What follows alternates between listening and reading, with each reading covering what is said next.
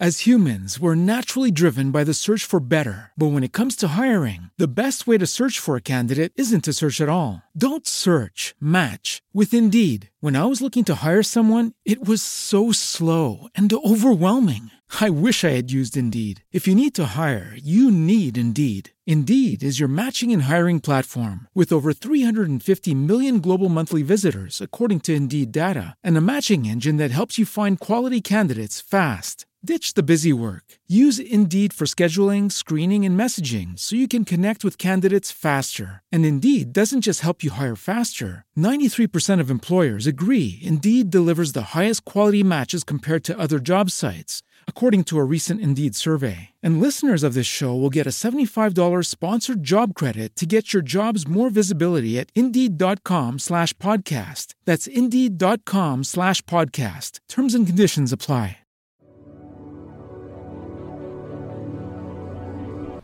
Hola, muy buenas tardes. Bienvenidos a un programa más de Haciendo Negocios sin Fronteras.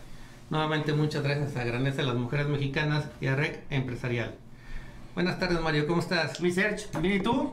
Bien, bien, aquí con un nuevo programa. Así es, un, un nuevo jueves. Un nuevo jueves, aquí con mucho gusto y un nuevo invitado. De Lucia Consultores, nos acompaña Luis Lucía. Bienvenido Luis. Buenas tardes. Sí, nada más es- es- me sonreí porque es Lucia. Lucia. Sí. Me traicionó el subconsciente, Sí, no yo lo sé. acordé. Yo lo sé. ¿Acuerdas de Lucía Méndez? Sí, yo creo. Pero bueno. No, de hecho es un estigma porque para colmo mi segundo apellido es Mendoza. Ah, ok. Entonces imagínate en la primaria, ¿no? Sí. Este, y aparte en la época estaba Lucía Méndez. entonces todo coincidía. Bueno, ni modo, son cosas que pasan. Sí, claro, claro, El no, subconsciente no, le juega unos gachos de repente. Vale. Pero mira, ya entrando en tema, vamos a hablar nuestro programa de hoy que se llama Importancia de los procesos y procedimientos en el comercio exterior. Correcto. Pero primero, Luis, platícanos tu desarrollo profesional.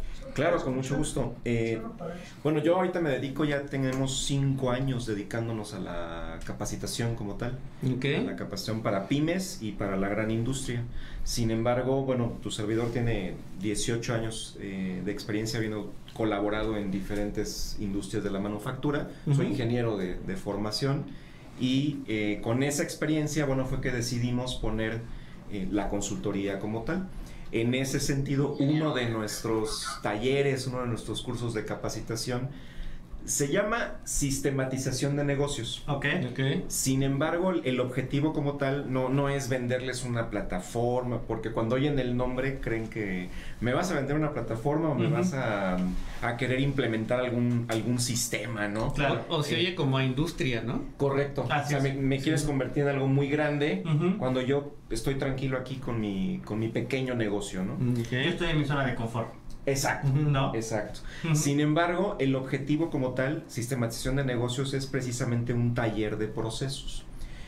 Curiosamente se nos ha vendido más con las pymes que con la industria como tal. De hecho. Luis, este, este programa está dirigido precisamente a, esas, a, a ese sector de mercado que son las pymes que acabas de mencionar, para que se animen a exportar, para que se animen a abrir un poquito su mente, a ampliar sus negocios y obviamente el tema de los procesos y procedimientos es sumamente importante para estandarizar todo el tema de, de- de su proceso productivo, de su proceso eh, eh, de, de fiscalización, de su proceso administrativo, etcétera, que hace más competitivo a la empresa Correcto. y podemos llegar al punto de la exportación. Correcto. Sí, de hecho parte de este taller eh, lo que le explicamos a, a todos los negocios, ¿no? Lo, lo que le pasa al típico emprendedor es que dice, bueno, yo quiero vender esto, yo quiero otorgar este servicio, etcétera. Y lo primero que sucede es que, bueno, yo, yo, yo ya lo sé hacer. Yo, yo lo pongo y, y levanto cortina y empiezo a, trabajar. Y tú tienes una idea de cómo se supone que debe de funcionar tu negocio. Que debe estar bien, pero es mejorable. Seguro, como todo, ¿no? Claro. Claro. Sin embargo, a la hora de, de que levantas la cortina de manera simbólica, ¿no? Hoy por hoy tenemos negocios que son 100% virtuales. Sí, Ujú. claro. Este ejemplo de levantar la cortina ya se quedó prácticamente obsoleto, ¿no? Pero bueno, simbólicamente, simbólicamente levantas la cortina y, y arrancas tu negocio. Claro. Y en ese transitar te das cuenta de, ah, no tengo formatos para esto. Ah, me faltó ponerle aquí a la, a la persona que tengo a cargo aquí en el, en el negocio que no tiene que hacer esto o que para entregar tal formato tiene que llenar esta libreta, ¿no? Por decirte algo.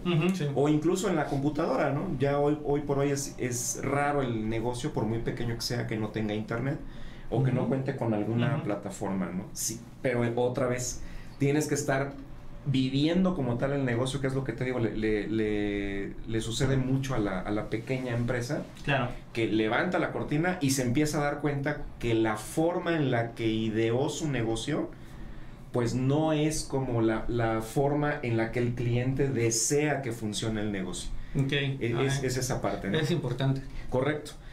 Y bueno, dentro de esto que, que enseñamos o de que capacitamos, les decimos básicamente una, una estructura muy, déjame decir, simple, pero no por ser simple es este no robusta, ¿no? Claro. Todos, todos los negocios, en el orden que ustedes gusten, pero tienen tres macro procesos, básicamente. El proceso de venta, el proceso de operación y el proceso de entrega. No Venta, importa- operación y entrega. Venta, operación y entrega. Ok. En, en estricto sentido, la, la venta es crucial, evidentemente, para cualquier negocio. Todos necesitamos eh, colocar, convencer, decirle al cliente, oye, cómprame a mí, no le compres a la competencia, ¿no? Claro. Básicamente. ¿Qué, ¿Cuál es el objetivo del proceso de ventas? Es, y eso es algo que tenemos que en- enseñar en esta capacitación, donde decimos, mira, tienes que ponerte un objetivo de proceso. ¿Cuál es tu objetivo como tal? Ah, el proceso de ventas, el objetivo es colocar órdenes de compra. Ok. ¿no? Claro. Básicamente, o sea, eh, como diríamos, vender, ¿no? Aunque, bueno, algunos ah, muy buenos amigos que se dedican a las ventas dicen, tú no has vendido nada hasta que no suena la caja registradora, ¿no? Ok. Ujú. Pero en estricto sentido... sí- Hasta que entres dinero al- a, hasta que entre... a la empresa. Sí. Por eso muchos de los modelos de negocio, como de, las, de los cafés, por ejemplo, eh, en estos tipos de cafés donde entras y primero vas a la caja y pagas. Pues es un modelo excelente, porque ya entró dinero al negocio y, el cliente todavía no tiene ni siquiera su café. Entonces, bueno, hay un proceso de ventas. Una vez que tú tienes orden de compra, está la operación. ¿Qué vas a fabricar? ¿Qué vas a otorgar? ¿Qué vas a hacer? ¿no? Bueno, yo fabrico un café y te lo entrego.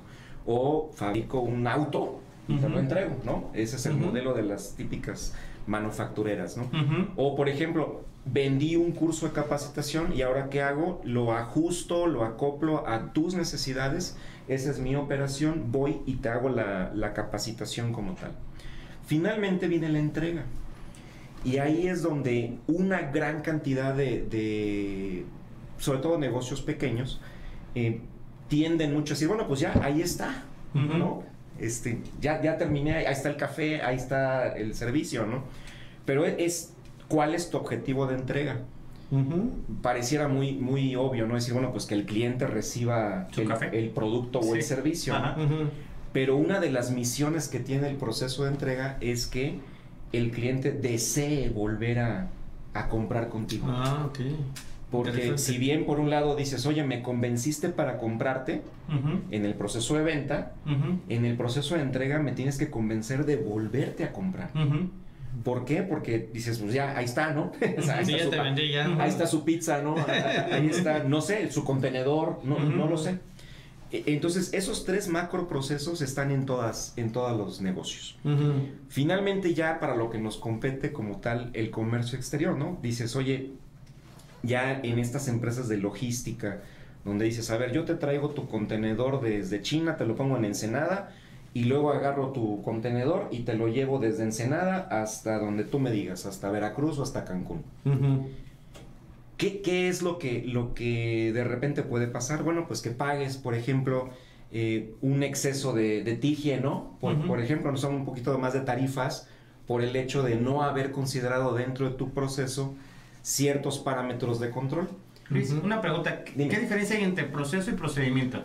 Perfecto. ¿Es lo mismo para nuestros amigos de las empresas pymes? No, Ok, ¿cuál es la diferencia entre ambos conceptos? correcto. El, el proceso como tal es, eh, por definición, dice que es la secuencia, y es una palabra muy importante, la secuencia de pasos con, una, eh, con un orden lógico para lograr un objetivo. Ok.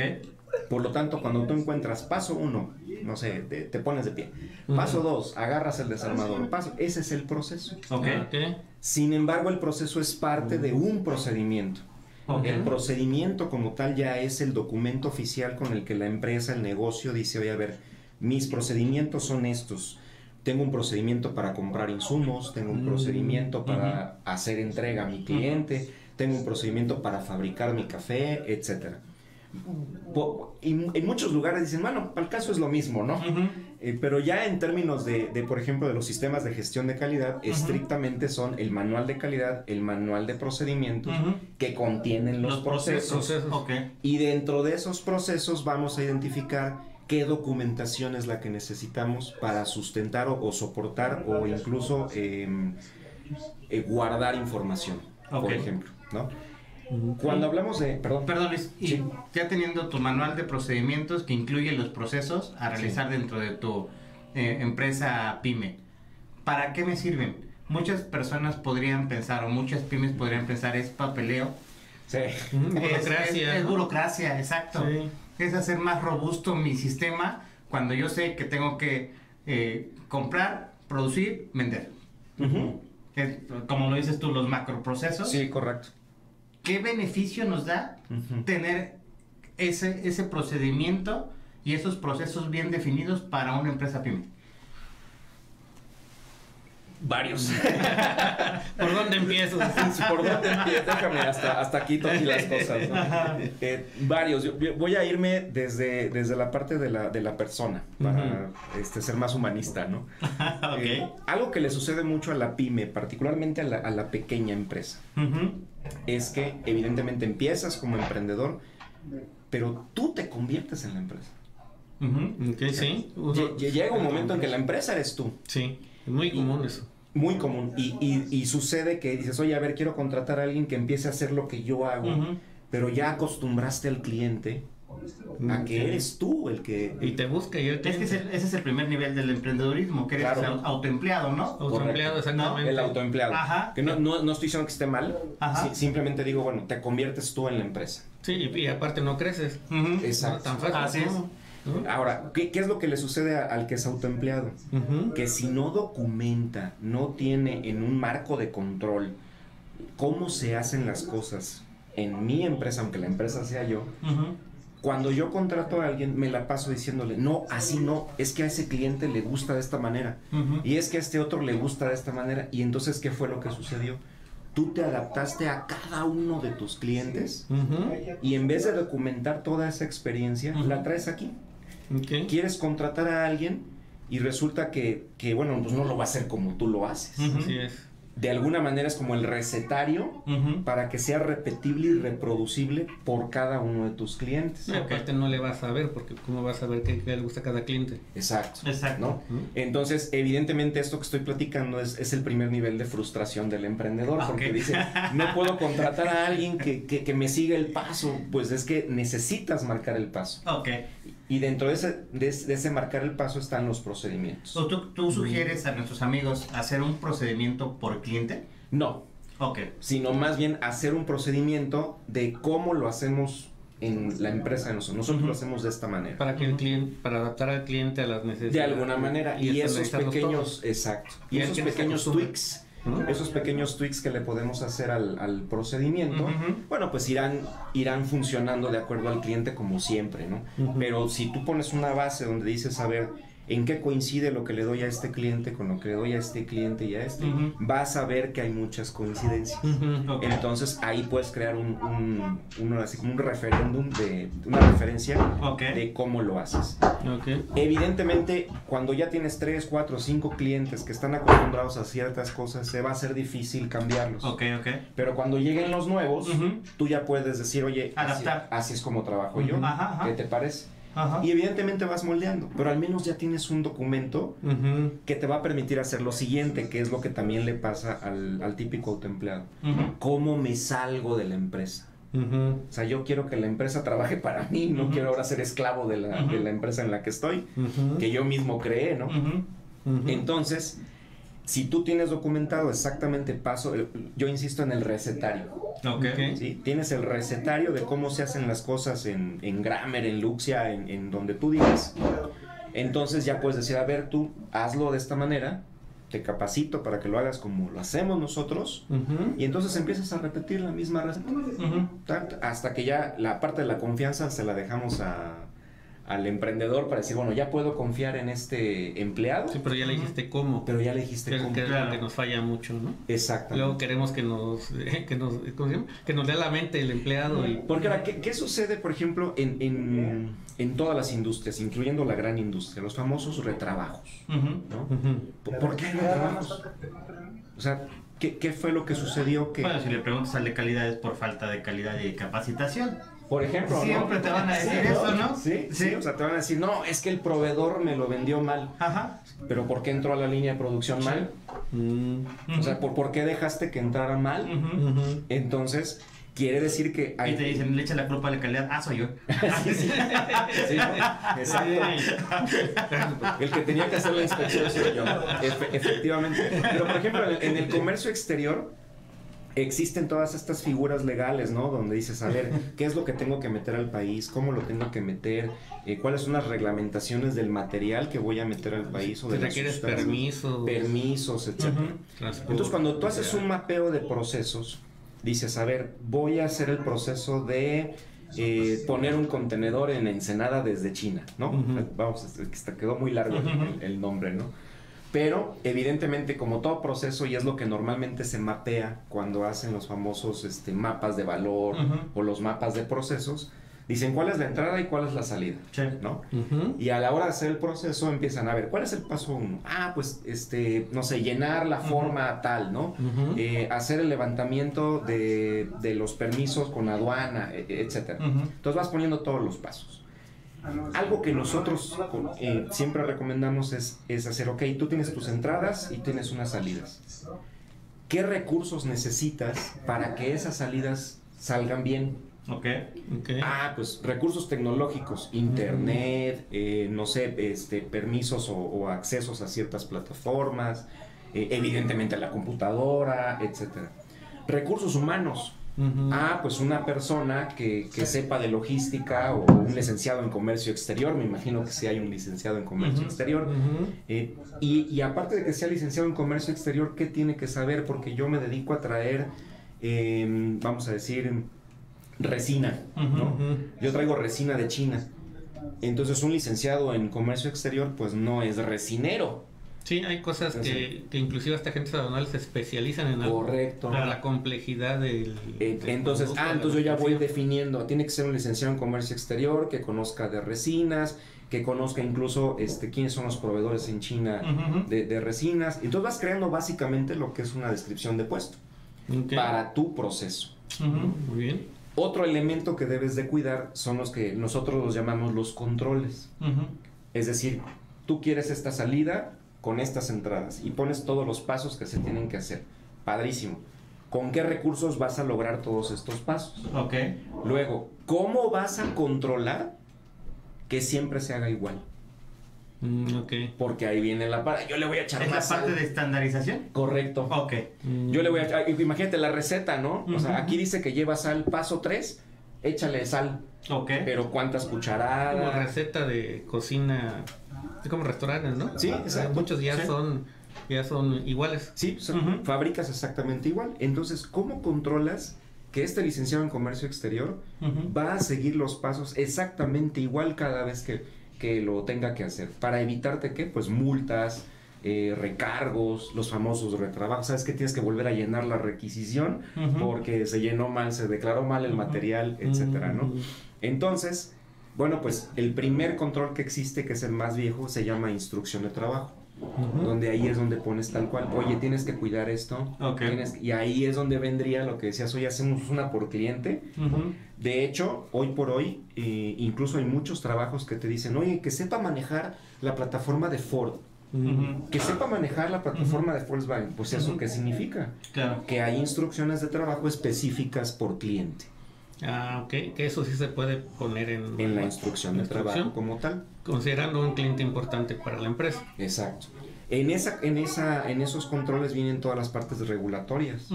Por ejemplo, no, no puedes permitir el paso de este tipo de material o no se puede, hay que revisar o actualizar a la ley de comercio exterior, por ejemplo, ¿no? Ok. etcétera. Entonces tú lo pones en tus procedimientos, en tus instrucciones de trabajo para que la persona que vaya a ejecutar el proceso, pues simplemente lo repita. Claro. Oye Luis, entonces lo que tú nos estás diciendo es que los procesos y procedimientos hacen más robusto tu unidad de, de- De, de negocio. negocio. Correcto.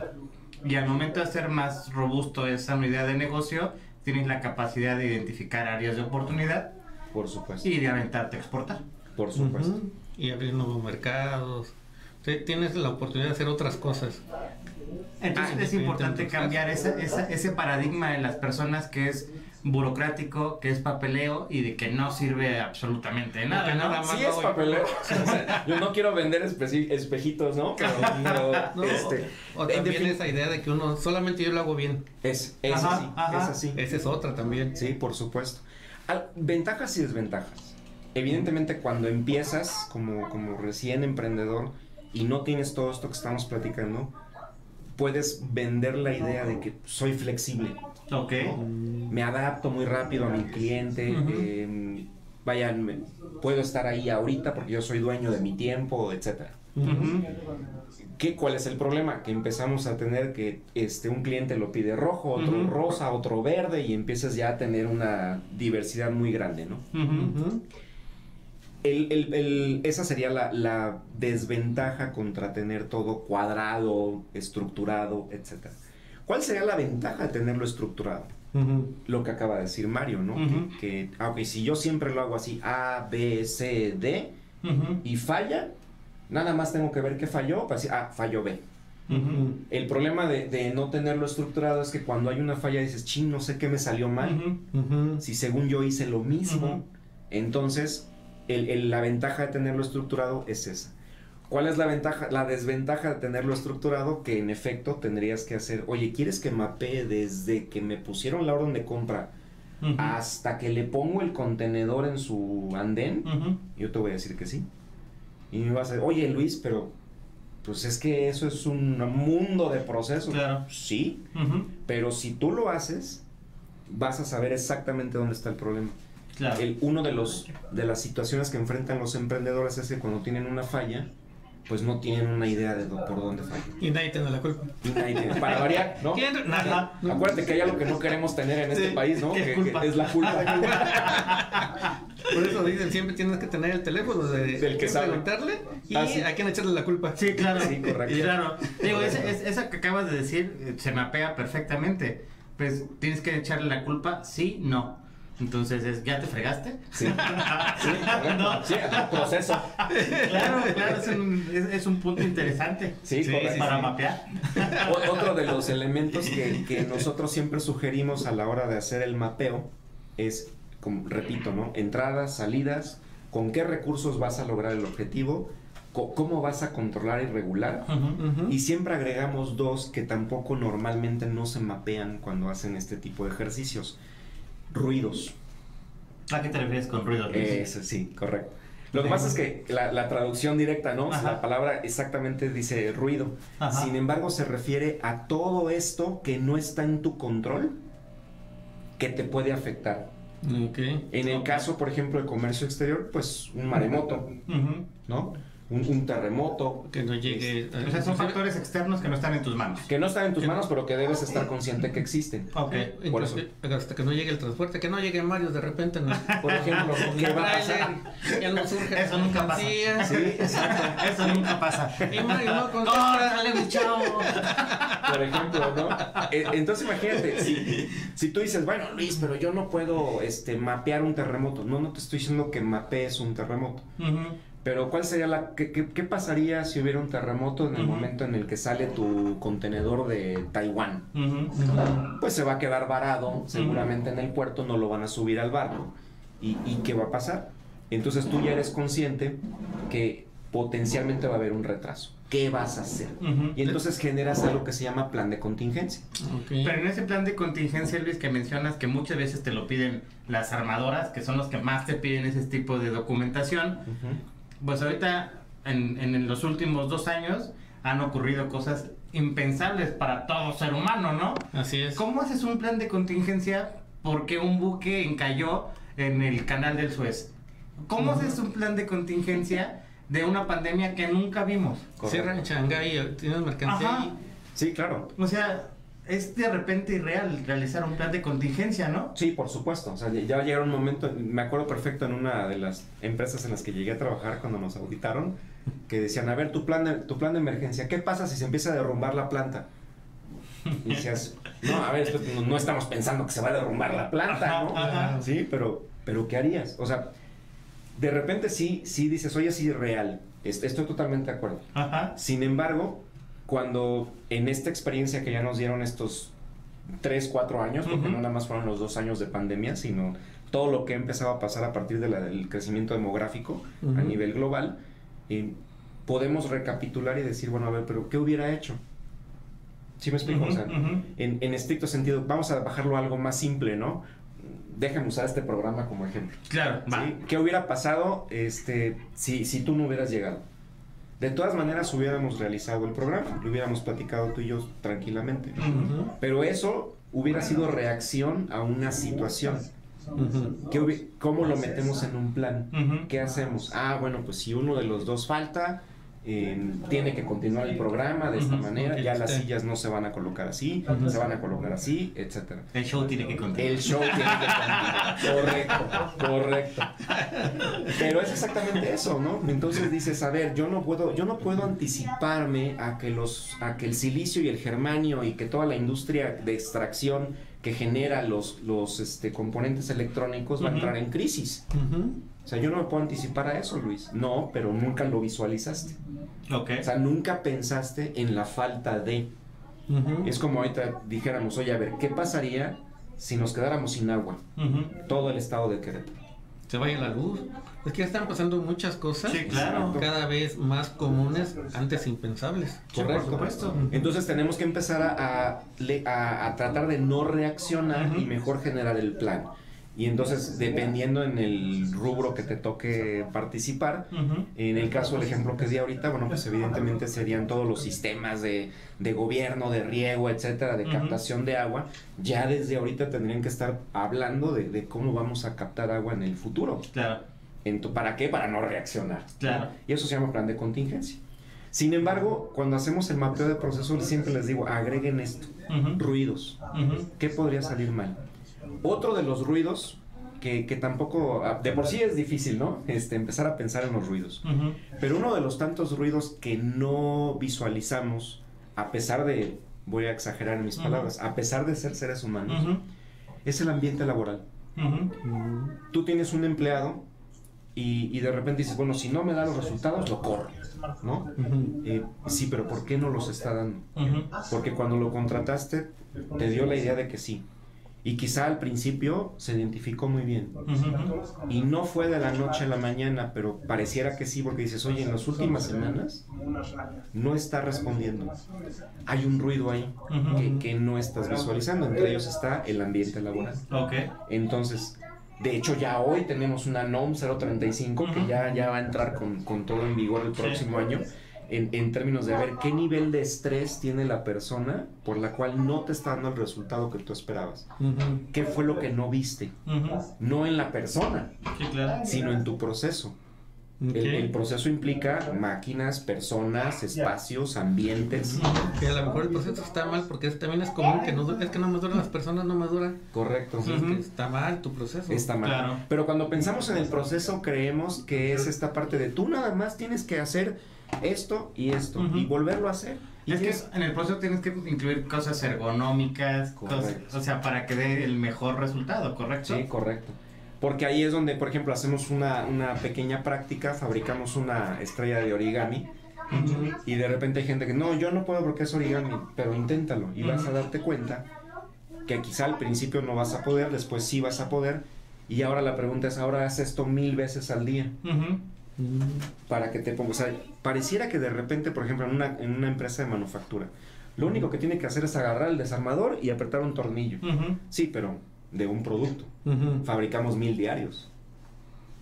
¿qué, qué nivel de estrés estás metiendo a la persona que tiene que hacer eso? ¿Cómo va a descansar? Tarde o temprano va a querer ir al baño. Entonces, ¿cómo vas a hacerle para que Le ponemos un botecito a la Ah, una, ajá, una aquí colgando, ¿no? y que siga.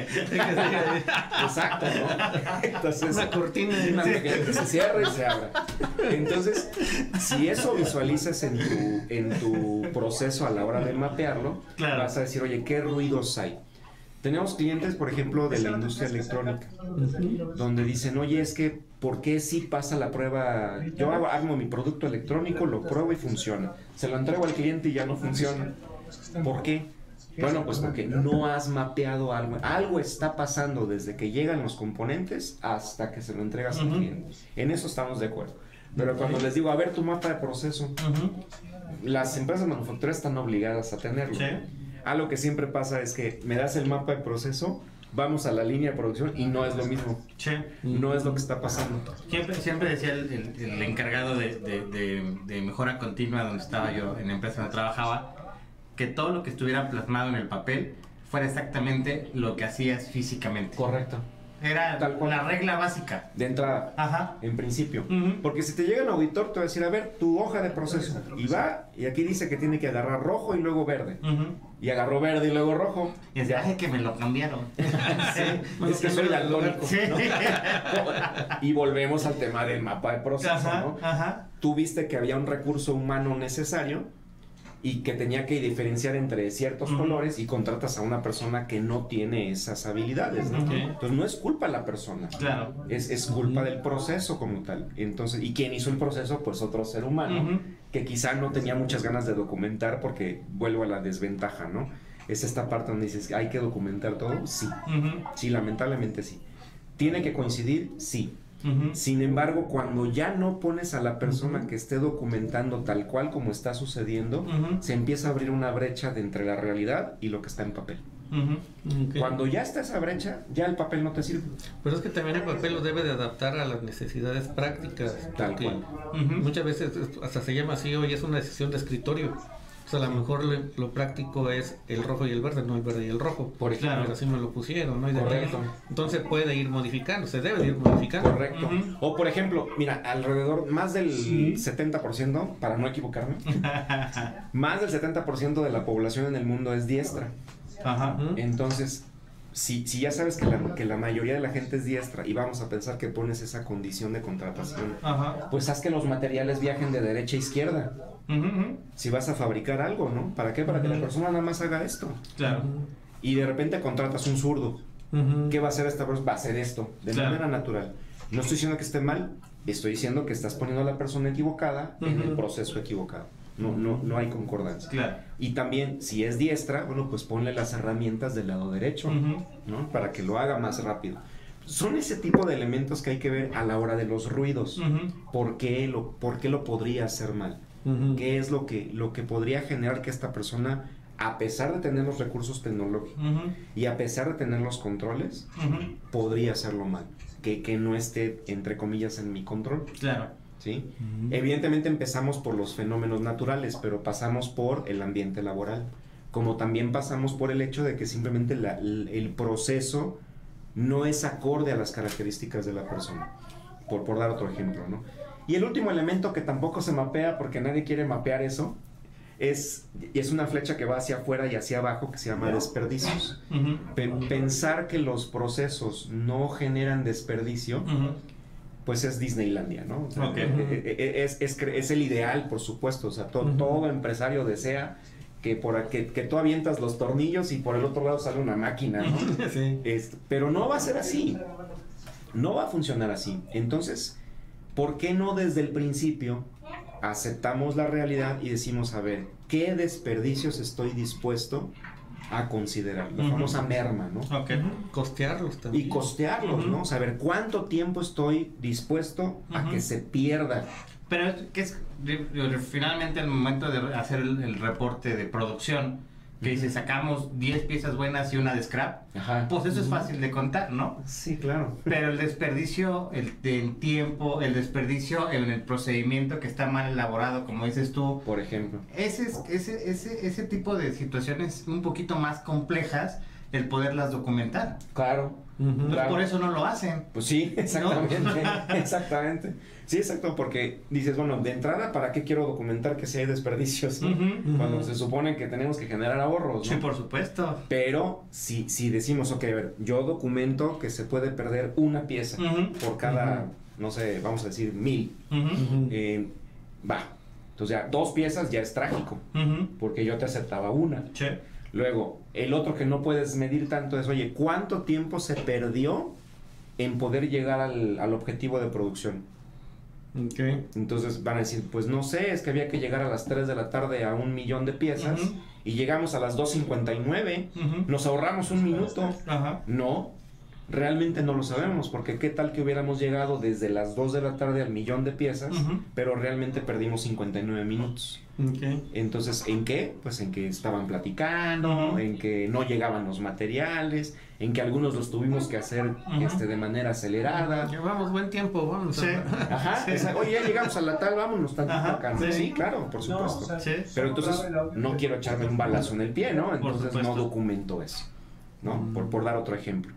En- entonces, bueno, si, si desde el principio empezamos a mapear los procesos y decimos, a ver, el, el proceso productivo de un café y se va a desperdiciar, pues la bolsa del café, el filtro, porque lo tengo que cambiar cada vez que lo use, el agua con la que voy a lavar este, la, la- la jarra, todos esos son, son salidas. Que las puedes cuantificar y las puedes transformar en dinero para Por decir, supuesto. para decir realmente por cada producto que yo estoy fabricando estoy perdiendo tanto. Eso lo, lo puedes hacer. No voy a decir que sin problema porque no es fácil, pero sí lo puedes hacer. Oh, excelente. Son muchas cosas, Luis, ¿eh? Sí, Bien sí, sí, interesante, sí. bien interesante. Perfecto, Luis. Oye, ¿dónde te puede encontrar la gente, Luis? ¿Dónde te pueden escribir? ¿Tu teléfono? Si lo puedes Datos compartir. de contacto, Datos de contacto. pan. Sí, ¿verdad? Por ejemplo, ¿no? Este, al teléfono celular con WhatsApp este es el 442-684-3997. Ok. Y en la página de internet, por supuesto, es www.luxiaconsultoría.com y el correo genérico es contacto arroba luxiaconsultoría.com. ¿Y para qué te pueden contactar nuestros amigos? Directamente me pueden contactar, bueno, para preguntar como tal nuestro catálogo de, cursos de capacitación y los servicios de consultoría que ofertamos, ¿no? En este caso tenemos ya 15 cursos dados de alta en la Secretaría del Trabajo.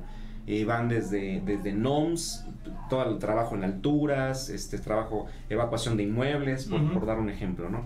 Y en el caso de ingeniería tenemos Core Tools, estadística para ingenieros, uso de Minitab, por ejemplo, y técnicas de solución de problemas, así como este curso taller que es el de sistematización de negocios. Perfecto, Luis. Oye, Luis, pues tienes algunas fans. No me Magda. Ocampo. Ah, sí, claro. Felicidades al maestro Luis. Muy interesante su charla. ah, muchísimas gracias. Y Vanessa AR, no sé quién sea Vanessa AR. Yo tampoco. Ah, no Pero sé. dice súper interesante. Saludos, Vane. ¿Vale? Muchísimas gracias, sí. Listo. Pues muchas gracias. Se nos fue el tiempo ¿Cómo crees? muy rápido. Rapidísimo, como cada jueves. No Sí, me digas, hombre. oye, sí es cierto. Bueno, Sí. Muchas gracias. no, pues, Muchísimas gracias. Espero que sea, que sea la primera de muchas. Sí. Que nos acompañes. Como dices tú, los procesos hacen más robusto al tema, al tema de, de- de la unidad de negocios. Sí, correcto. Y lo que queremos es que nuestras empresas pymes sean más robustas y mucho más competitivas. Así es. Y bueno, nosotros los podemos ayudar. Excelente. Ya tenemos los datos de contacto y seguramente estaremos buscando por ahí. Muchísimas Muchas gracias, Luis. Gracias. Gracias, Luis. Mario, Gracias. muchas gracias. Cuídense mucho. Nos vemos la próxima Nos vemos semana. y toman, no Saludos. manejen porque se les cae la cuba.